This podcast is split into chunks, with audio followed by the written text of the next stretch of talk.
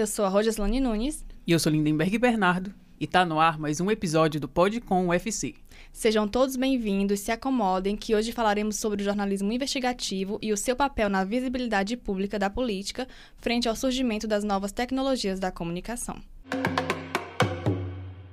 Bom, o jornalismo investigativo ganhou notoriedade nos Estados Unidos, a partir de 1955 e se refere à prática de reportagens especializadas em desvendar mistérios e fatos ocultos do conhecimento público, em especial crimes e casos de corrupção. Na época, os jornalistas norte-americanos passaram a exercer uma postura mais crítica ao governo dos Estados Unidos, em consequência de sua participação na Guerra do Vietnã. E assim como todas as práticas jornalísticas, é importante saber que o jornalismo investigativo envolve também apuração, edição e divulgação, mas ele vai além. As pautas geralmente são em torno do interesse público e questões sociais, como desigualdade e direitos humanos.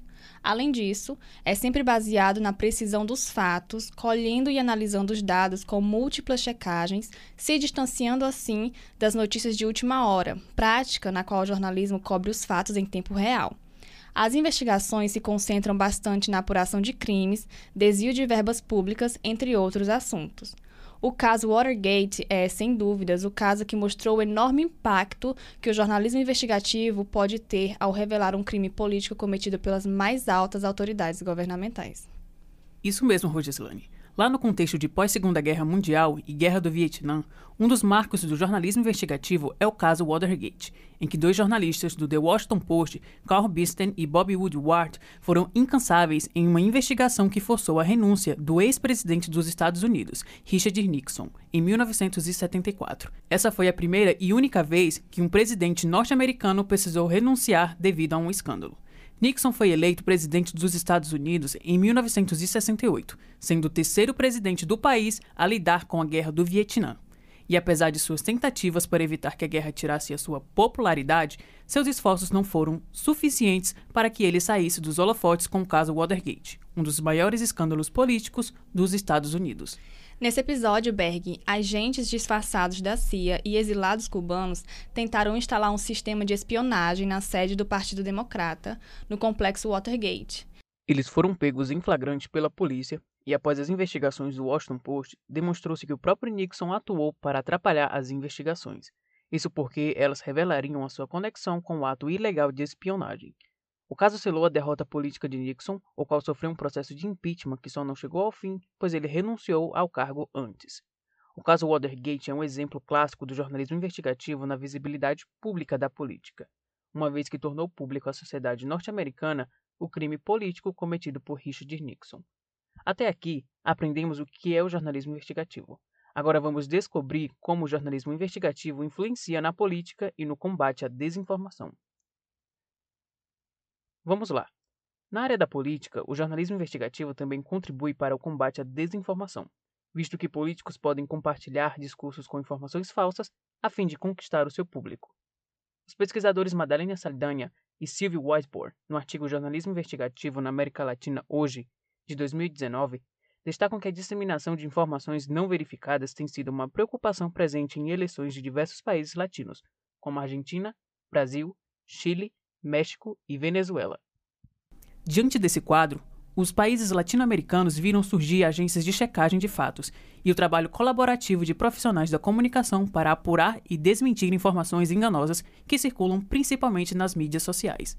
No Brasil, a agência pública é referência em jornalismo investigativo independente. Fundada em 2011 pelas repórteres Marina Amaral, Natália Viana e Tatiana Merlino, a Pública trabalha na apuração de fatos relacionados à administração pública, incluindo todos os níveis de governo. Atuando no desmonte de redes de desinformação durante as eleições presidenciais do Brasil, em 2022, a agência pública monitorou tudo o que circulou nas mídias durante o período eleitoral. Diversos episódios de desinformação precederam o segundo turno da corrida presidencial, em 30 de outubro. Entretanto, o escândalo envolvendo a deputada federal e apoiadora de Jair Bolsonaro, Carla Zambelli, ganhou notoriedade. No ocorrido, Zambelli falseou ter sofrido uma agressão física de um apoiador do PT. Nas mídias, grupos de apoio e familiares de Bolsonaro disseminaram recortes videográficos que registraram o evento com legendas que fomentaram o discurso falso de Carla Zambelli. Diante disso, a agência pública ouviu quatro testemunhas oculares que desmentiram a versão da deputada, que buscava transformar o ocorrido em uma campanha narrativa a seu favor e a reeleição de Bolsonaro. O quadro se agrava ainda mais quando os vídeos circulados nas redes sociais demonstraram que Isabelle não só forjou a história de falsa agressão, mas também perseguiu um jornalista negro com uma arma em punho. Após a explosão do escândalo em todas as mídias e a confirmação de que a narrativa da deputada federal era falsa, os apoiadores de Jair Bolsonaro deletaram as publicações que afirmavam que ela teria sido agredida fisicamente.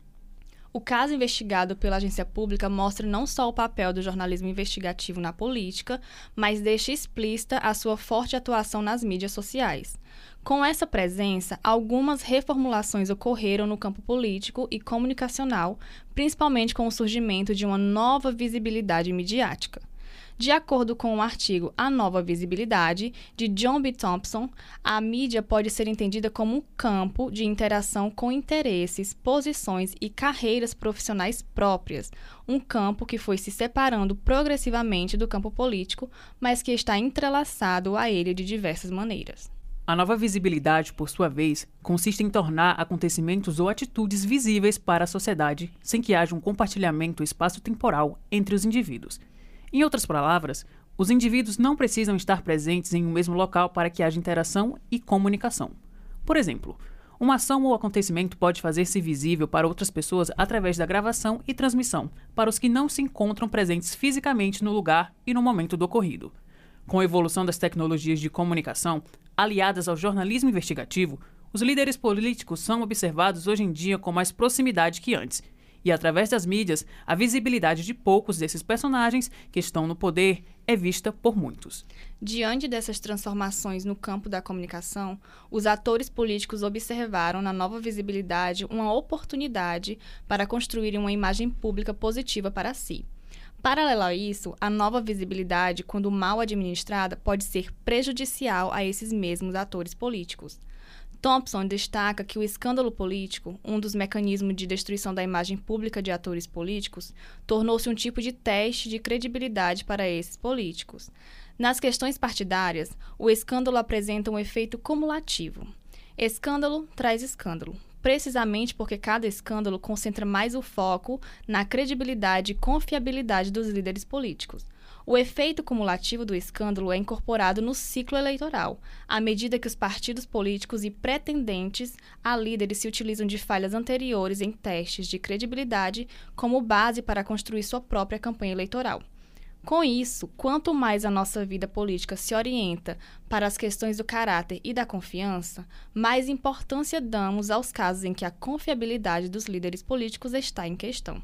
Quanto mais temos que confiar na integridade dos políticos para que mantenham suas promessas e na habilidade deles para exercer um julgamento racional, mais importância damos às ocasiões em que a fraqueza de caráter e os lapsos de julgamento são trazidos à tona. É nesse contexto que jornalismo investigativo entra em cena, em um cenário em que as informações são menos controláveis e circulam em um fluxo muito maior. Daí, aumentam as oportunidades para os jornalistas mostrarem os bastidores da política e muitas outras coisas que os atores políticos gostariam de manter longe do conhecimento público. Esse episódio está chegando ao fim, mas você pode aproveitar e já conferir outros programas do Podcom. Você acabou de ouvir o episódio Jornalismo Investigativo e a Visibilidade Pública da Política, uma produção de Lindenberg Bernardo e Rogeslane Nunes para a disciplina de Teorias do Jornalismo 1 do Instituto de Cultura e Arte da Universidade Federal do Ceará, sobre a orientação dos professores Diógenes Glicarião e Tatiane Nascimento. O podcast Podcom faz parte de um projeto de extensão da UFC, divulgação científica através das plataformas online produzido por discentes da instituição e que tem por objetivo fazer a divulgação científica de qualidade. Agradecemos pela atenção e, caso tenha gostado, ajude a gente a divulgar o material passando esse episódio adiante. Pois até a próxima. Tchau, tchau. Tchau, tchau.